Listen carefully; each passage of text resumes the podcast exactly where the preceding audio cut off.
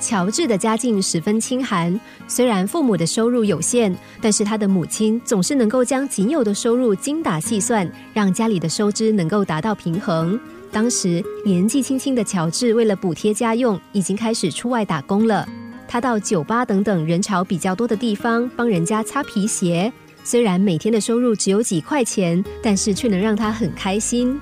不过，如此乖巧的乔治，也像大多数的男孩一样，喜欢到处玩耍。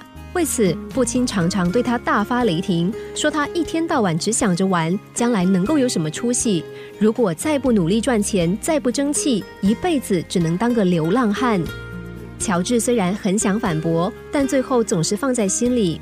他知道家里需要自己的帮助，但是钱却不是唯一的方法。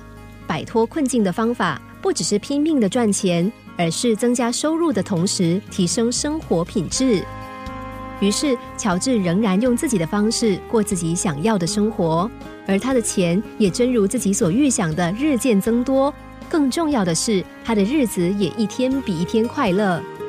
如今，乔治已经是一间公司的大老板。每当员工聚会的时候，总是说着这段过往，提醒他们说：“懂得生活，你才懂得如何赚钱。”乔治总是这么对大家说。其实工作不是一切的开始，也不是人生的唯一结果。我喜欢寻找工作以外的乐趣，即使当个流浪汉，我也会是世界上最富有的流浪汉。乔治的生活宗旨是知道自己想要什么，即使四处玩乐，也能够把事业和休闲生活连接到恰到好处。不难发现，会玩也很会读书的学生不在少数。有位资优生曾经说过，他认为玩和读书可以是两件事，也可以合为一件事。